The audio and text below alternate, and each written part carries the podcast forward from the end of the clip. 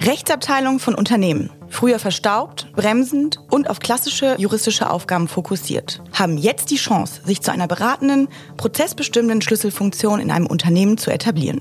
Am meisten wird diese Entwicklung durch die digitale Transformation angetrieben. Laut einer Studie von Goldman Sachs werden 44 Prozent der juristischen Berufe durch KI ersetzt. Wie wirkt sich das auf die Rechtsabteilung aus? Kann eine Rechtsabteilung komplett durch KI gesteuert werden? Innovative Natives. Der Podcast von SKW Schwarz. Hallo Charlotte, hallo Alexander. Schön, dass ihr heute zu mir ins Studio gekommen seid. Ich würde gerne mit euch heute über die Transformation der Rechtsabteilung sprechen.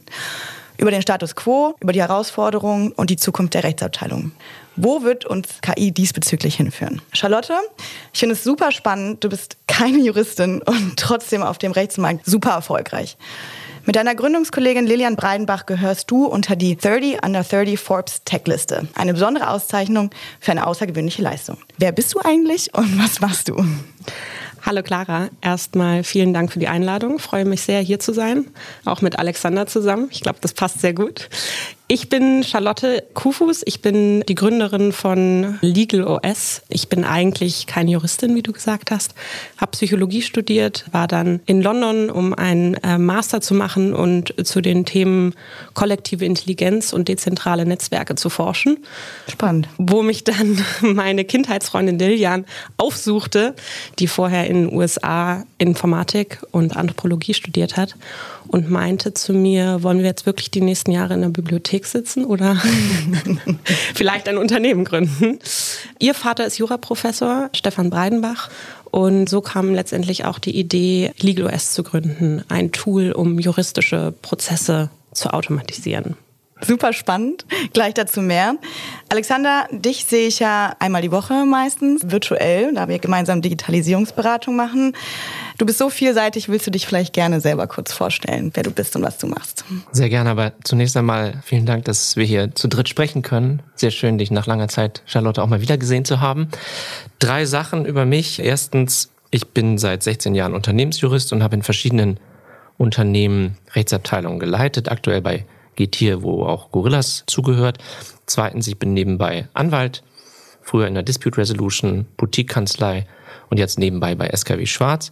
Und drittens glaube ich fest daran, dass ich es noch vor meiner Rente erleben werde, dass Rechtsabteilungen digitalisiert sein werden. Wie das mit Kanzleien ausgehen wird, werden wir bestimmt besprechen.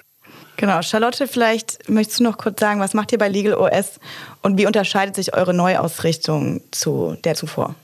Ja, sehr gerne. Legal OS haben wir gegründet 2018.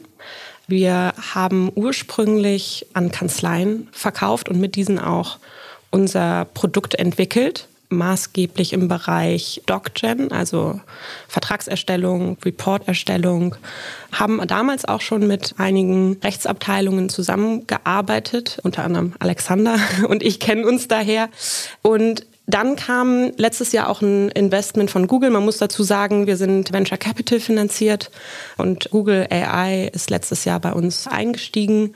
Und das war eigentlich auch der Startschuss, so ein bisschen zu überlegen, gut, wie können wir noch besser wachsen und damit eigentlich auch die Entscheidung einhergehend, uns mehr auf Rechtsabteilungen beziehungsweise auf Unternehmen zu fokussieren.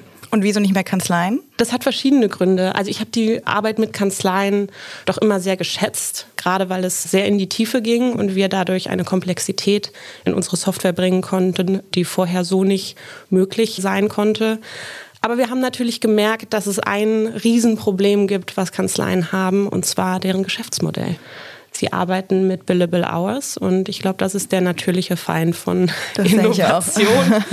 Denn warum sollte man effizienter werden, wenn man seine Zeit verkauft. Außer man sourced es out. Genau. Also wir haben natürlich mit Kanzleien gearbeitet, die ihr Geschäftsmodell dahingehend verändert haben, dass sie mehr Fixpreise angeboten haben. Und das hat auch wunderbar funktioniert. Das war gerade im Bereich von hochspezialisierten Kanzleien, die einfach auch nicht mehr weiter wachsen wollten oder Probleme hatten, auch junge Juristinnen und Juristen zu finden, die sehr repetitive Arbeit machen, obwohl mhm. sie top ausgebildet sind. Eigentlich schade. Sehr schade, finde ich auch. Und da konnten wir wirklich Potenziale heben oder immer noch. Das sind ja auch immer noch unsere Kunden, die sehr auf unsere Software aufbauen und, glaube ich, ohne unsere Software so auch nicht mehr funktionieren konnten. Aber es ist ein wahnsinnig anstrengender Prozess, Software in Kanzleien reinzubringen. Nicht zuletzt, weil es einfach auch Partnergebilde sind und alle miteinander sich abstimmen müssen. Und wenn man den einen überzeugt hat, dann hat man nicht automatisch alle überzeugt. Und das sind Prozesse, die dauern so lange. Und dann waren wir eigentlich an einem Punkt, wo wir sagen, wir sind technisch jetzt bereit, eigentlich gleich zu deren Mandanten zu gehen, mehr ja. oder weniger. Und das ist auf jeden Fall etwas, was sehr, sehr gut funktioniert. Ja, super spannend. Alexander, du hast jetzt ein Buch herausgebracht.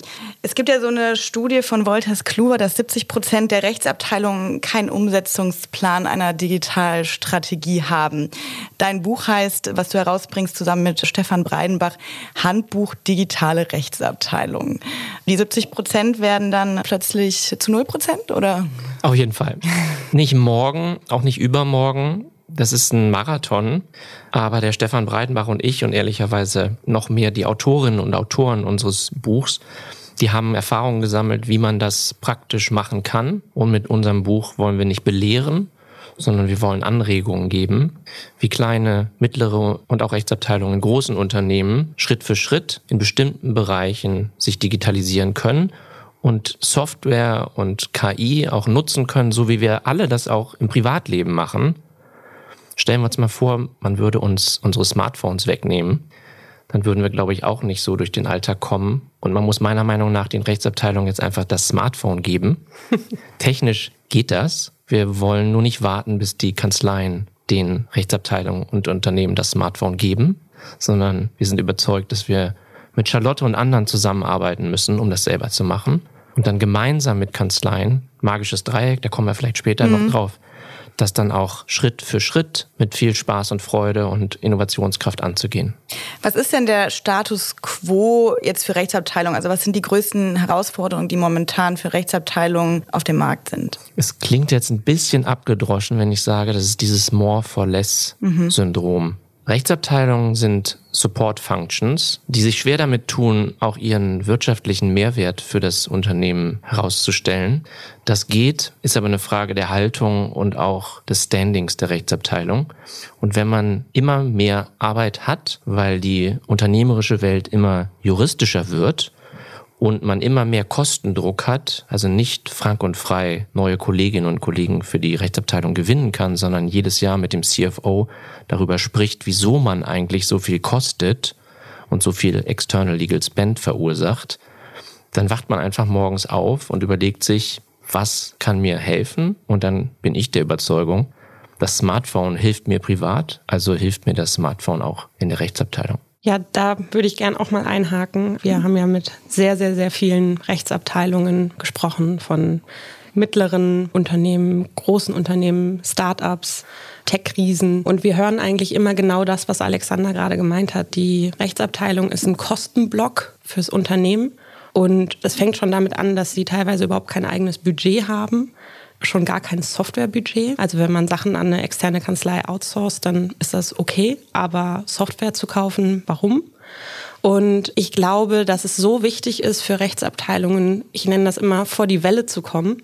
Einfach diese Aufgaben, diese täglichen, teilweise wirklich repetitiven Aufgaben zu automatisieren, um dann strategisch denken zu können um dann letztendlich eine wirkliche Support-Function für das Unternehmen zu sein und nicht immer nur die Bremse, die sagt, nee, nee, so dürft ihr das nicht machen, sondern letztendlich das Business mitgestalten. Das sollte das Ziel sein von der Rechtsabteilung. Und ich glaube, dass das mit den neuesten technischen Entwicklungen, und dazu möchte ich später auch noch ein bisschen mehr erzählen, letztendlich auch gerade wirklich möglich wird. Es war viele Jahre, denke ich, kaum möglich. Und jetzt wird es immer realistischer, das tatsächlich so umzusetzen. Ist ja eigentlich irgendwie auch verrückt, wenn man darüber nachdenkt, weil eigentlich sind ja Rechtsabteilungen, gehören zu einem wirtschaftlichen Unternehmen, die ja eigentlich einen Professionalisierungsgrad haben, der sehr viel höher ist als eine Sozietät aus der Natur heraus. Wie erklärt ihr euch das? Warum ist das so? Na, ich denke, es hängt ganz stark mit dem Alter des Unternehmens zusammen. Also junge Unternehmen, Startups, Scale-ups haben es da meiner Meinung nach einfacher. Das sind quasi die Jugendlichen, wohingegen die Siemens, die Bombardiers und die SAPs dieser Welt alte Unternehmen sind. Die sind sozusagen gedanklich im Vorruhestand.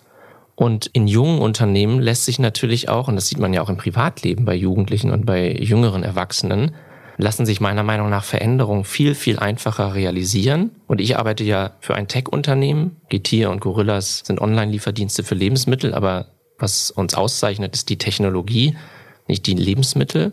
Und natürlich ist es für uns als Rechtsabteilung in so einem Umfeld einfacher, mit Software zu arbeiten, die Software auch einzusetzen, die unsere anderen Kolleginnen und Kollegen in anderen Abteilungen ohnehin nutzen, auch die Brücke dafür zu schlagen, dass man in Software investiert, KI nutzt etc. pp. Das ist natürlich in großen, etablierten, schwerfälligen Tankern, alten, eingesessenen Unternehmen viel, viel schwieriger. Und die Erfahrung habe ich ehrlicherweise auch selber gemacht. Ja, und ich denke, das wird auch erwartet in diesen Unternehmen, dass die Rechtsabteilung sich auch ein Stück weit anpasst und auch digital ist und nicht so arbeitet wie in der Steinzeit. Und das ist eigentlich eine Riesenchance, die ich sehe. Außerdem ist es so, dass diese Unternehmen, Startups, Scale-ups vielleicht auch ein bisschen mehr Toleranz haben für Risiko. Das sehe ich eben bei diesen ganz mhm. großen etablierten Unternehmen nicht. Da ist es eben so, es muss die 100% Lösung sein. Und sonst fangen wir erst gar nicht an. Und das ist, glaube ich, auch ein Riesenfeind von Innovation, dass man nicht Stück für Stück das automatisiert, was geht, schaut, wo kommen Fehler auf. Diese Fehler entstehen ja auch bei der manuellen Arbeit, so ist es ja nicht, eigentlich noch viel mehr. Und diese Toleranz eben hat, weil mittel- bis langfristig wird es einem wahnsinnig viel nutzen, wenn man einfach mal startet. Aber ihr würdet sagen, dass Rechtsabteilungen trotzdem noch Kanzleien brauchen und ich jetzt sagen würde, die wir selber, also Alexander und ich machen ja auch Digitalisierungsberatung in einer Kanzlei, muss eine Kanzlei ihr Repertoire vergrößern. Also müssen Kanzleien dazu kommen, dass sie ganz viele Mandate haben, wo der Fokus auf Automatisierung, Skalierung von Rechtsprodukten ist, Prozessmaximierung, also gerade auch Analysen, wie funktionieren Prozesse, wie können wir sie verbessern, ganz im Gegensatz zum ganz klassischen Mandat, wo es nur um rechtliche Expertise geht. Ich denke, die intelligenten Kanzleien, und da zähle ich jetzt auch SKW zu, in dem Segment der mittelständischen Kanzleien in Deutschland. Die intelligenten Kanzleien, die stellen sich nicht die Frage, welche Rechtsberatungsleistungen fragen unsere Mandantinnen und Mandanten nach. Die intelligenten Kanzleien stellen sich die Frage, welche Probleme hat meine Mandantin oder mein Mandant in rechtlicher Hinsicht und wie kann ich über die klassische Rechtsberatung hinaus einen Beitrag dazu leisten, dass die Mandantin das Problem mit meiner Unterstützung löst.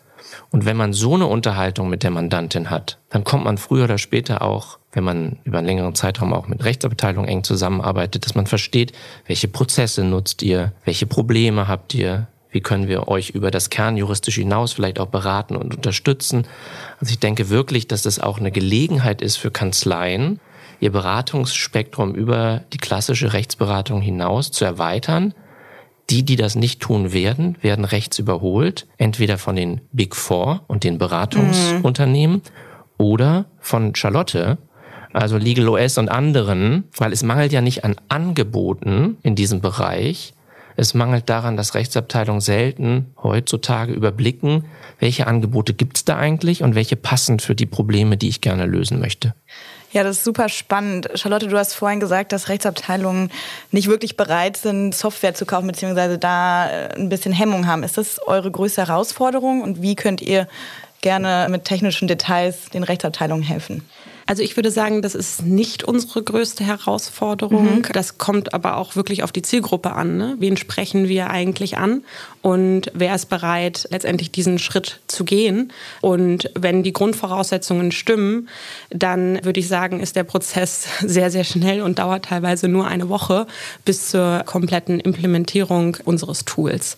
Nochmal zu dem Punkt davor. Ich sehe bei Kanzleien eine absolute Daseinsberechtigung, einfach weil sie eben auch einmal diese tiefe Expertise mitbringen und für komplexe Fälle nach wie vor extrem entscheidend und relevant sind für Unternehmen. Und auf der anderen Seite, weil sie wahnsinnig viel sehen. Ne? Die haben eben unterschiedliche Mandantinnen und Mandanten und könnten eigentlich so auch ein Repertoire an Best Practices aufbauen, die sie eben dann an ihre Mandantinnen und Mandanten weitergeben. Ja, also eben in dieser beratenden Funktion. Vielleicht erkläre ich ganz kurz, was unser Tool eigentlich macht, Sehr gerne. damit ich von da weiterreden kann. Also LegalOS, habe ich ja gerade schon gesagt, konzentriert sich jetzt auf Unternehmen, nicht nur rein auf Rechtsabteilungen. Diese Rechtsabteilungen nutzen zwar unsere Plattform, aber eigentlich geht es darum, ein Legal on Demand anzubieten. Das heißt, jeder im Unternehmen kann Antworten auf rechtliche und Compliance-Fragen kriegen, wann immer er oder sie sie braucht.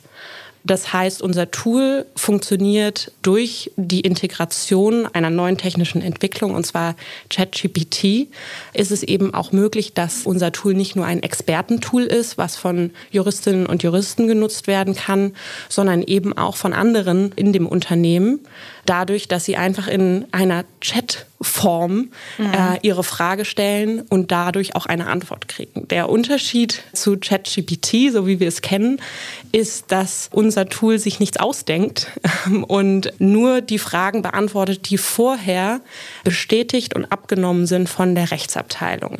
Aber es ist eben dadurch einfach ein viel niedrigerer Zugriff auf rechtliches Wissen innerhalb von dem Unternehmen und die Personen müssen auch nicht überlegen, wie sie die Fragen stellen. Das ist eben der Vorteil von KI, dass sie verstanden werden oder so lange Rückfragen gestellt werden, bis sie zur richtigen Antwort geleitet werden.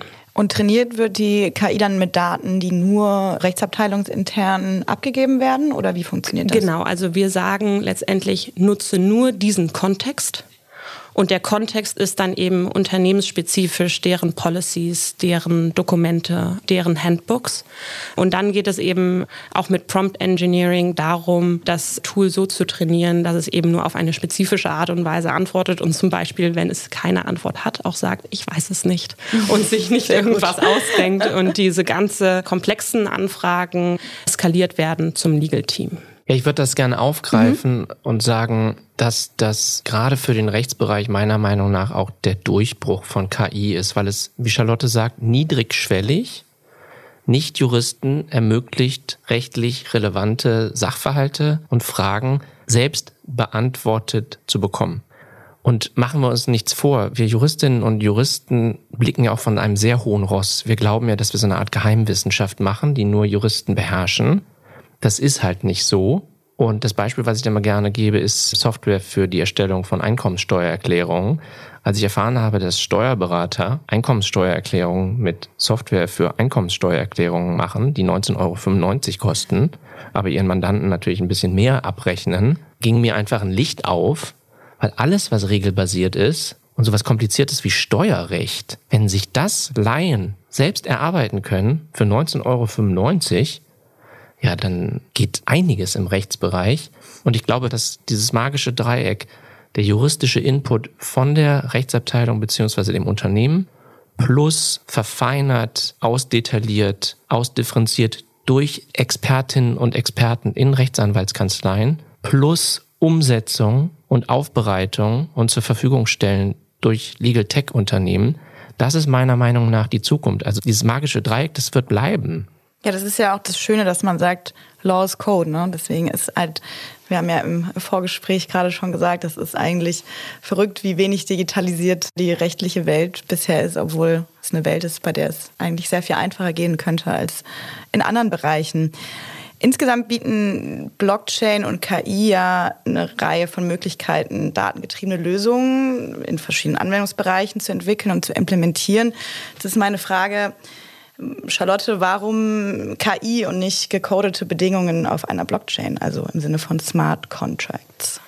Also wir hatten es ja gerade schon mal angesprochen, wie kann man etwas niedrigschwellig machen, so dass es dem Unternehmen einen wirklichen Mehrwert mhm. bringt. Und ich glaube, so etwas wie Smart Contracts auf der Blockchain, das ist einfach noch nicht ausgereift genug, als dass es tatsächlich funktioniert. Und ich bin auch ein großer Fan davon, erstmal zu gucken, wie kann man die ersten Schritte gehen und Sachen implementieren, die unmittelbar einen Nutzen bringen. Mhm. Und das können so in Anführungsstrichen banale Sachen sein, wie ein vernünftiges Ticketing-System ja. ähm, in Rechtsabteilungen. Da ist kein KI, da ist kein Blockchain, da ist nichts dahinter. Es ist ein, ein einfaches To-Do-Board. Aber selbst das ist teilweise nicht vorhanden. Also wir arbeiten viel mit Rechtsabteilungen zusammen, die zum Beispiel Teams oder Slack nutzen. Das ist auch noch nicht überall etabliert, dass es gewisse Channels gibt, wo Fragen beantwortet werden, wo man auch auf Wissen, was schon mal ausgeteilt wurde, zugreifen kann. Und was machen die dann? Die rufen sich an, oder? Naja, E-Mail, rufen sich an. Schreiben Fax. Genau. Also da würde ich sehr für plädieren, dass man eben sagt, gut, was bringt eigentlich jetzt schon einen unmittelbaren Nutzen? Zum Beispiel ein Use Case, den wir anbieten, ist, dass zum Beispiel Commercial Teams von Unternehmen, also der Vertrieb oder Marketing, ganz simple Fragen, die eigentlich in den FAQs oder in den Datenschutzdokumenten vom Unternehmen zu finden sind, die aber keine Lust haben, Dokumente zu lesen, weil sie jetzt sofort eine Antwort haben mhm. wollen, einfach fragen können, hey, mich hat ein Kunde gefragt, wo sind unsere Server? Hey, mich hat ein Kunde gefragt, sind wir GDPR-compliant? Also so simple Fragen kriegt die Rechtsabteilung jeden Tag und beantwortet sie hundertmal. Und wenn man das schon mal aus dem Weg räumt, indem man sofort eine Antwort kriegt durch einen, wir nennen es immer Automated Legal Assistant, das ist das letztendlich, was wir bieten, mhm. ist das schon mal ein Riesenmeilenstein, wenn das alles wegfällt und technisch aber nicht wahnsinnig komplex. Und das ist meiner Meinung nach auch ein weiteres Argument, was Charlotte gerade beschrieben hat, warum warum Rechtsabteilungen meiner Meinung nach viel besser dafür geeignet sind, mit Digitalisierung anzufangen als Rechtsanwaltskanzleien, weil eine Rechtsabteilung hat einen eigenen Vorteil darin, wenn sie es schafft, einen Automated Legal Assistant anbieten zu können, der die Fachabteilung befähigt, sich selber zu helfen. Mhm. Wohingegen in der Kanzlei, die natürlich mit repetitiven Fragen, die sie von Montag bis Sonntag bekommt, immer wieder die Uhr laufen lässt, damit sehr viel Geld verdient und jetzt die Sorge hat, durch einen Automated Legal Assistant Umsatz zu verlieren. Meiner Meinung nach ist das eine falsche Sorge, weil wenn Kanzleien aller SKW Schwarz anfangen, langsam aber sicher dann auch ihre eigene Rechtsberatung so aufzubereiten, dass die Mandantinnen sich auch selber helfen können, mhm. dann sind sie ja mehr Content-Lieferant. Den Content halten sie juristisch ajour und sie sind ja weiterhin für sämtliche Fragen, die jetzt der entwickelte Automated Legal Assistant bei SKW Schwarz nicht beantworten kann, weiterhin auf die ganz herkömmliche Art und Weise zu bearbeiten und zu beantworten. Das heißt, die Art und Weise der Leistungserbringung von Kanzleien ändert sich einfach. Und jetzt ist meiner Meinung nach eine Zeit, wo man eigentlich total viel investieren müsste, um sein Beratungsportfolio zu erweitern und Mandantinnen glücklich zu machen. Und wenn man mit einer Lösung einen Mandanten glücklich gemacht hat, kann man wahrscheinlich mit derselben oder einer sehr, sehr ähnlichen Lösung einen weiteren Mandanten glücklich machen und kann dadurch auch seine eigenen neuen Rechtsdienstleistungsprodukte skalieren. Und das erkennen meiner Meinung nach zu meiner eigenen Überraschung die wenigsten Kanzleien. Ja, das ist das Problem, was immer wieder aufkommt, Return of Investment, weil, wie wir vorhin schon angesprochen haben, Technologie muss halt gekauft werden erstmal. Und der Weitblick fehlt dann ein bisschen zu sagen, ich muss jetzt Geld ausgeben, was mir aber in Zukunft oder auch mittelfristig einfach ja, sehr gut tun wird, weil es sehr viel einfacher wird, die Zusammenarbeit. Das ist nämlich meine nächste Frage. Über alles, was wir jetzt gerade gesprochen haben, heißt es ja eigentlich, dass Rechtsabteilungen und Kanzleien eigentlich enger zusammenarbeiten müssen und vielleicht auch irgendwie auf einer gemeinsamen Plattform wie Single Point of Truth, dass man halt einfach irgendwie mehr zusammenwächst durch Technologie. Jetzt ist meine Frage, Kanzleien und Rechtsabteilungen, was können die voneinander lernen? Also wie müssen die aufeinander zugehen jetzt? Na, ich denke, sie müssen miteinander arbeiten und ich könnte jetzt verschiedene Kanzleien nennen, mit denen ich in meinem Rechtsabteilungsalltag zusammenarbeite, wo wir immer auch uns die Frage stellen, das, was wir gerade zusammen an Projekten, Transaktionen oder, oder Lösungen erarbeiten, können wir das nicht wieder verwertbar machen?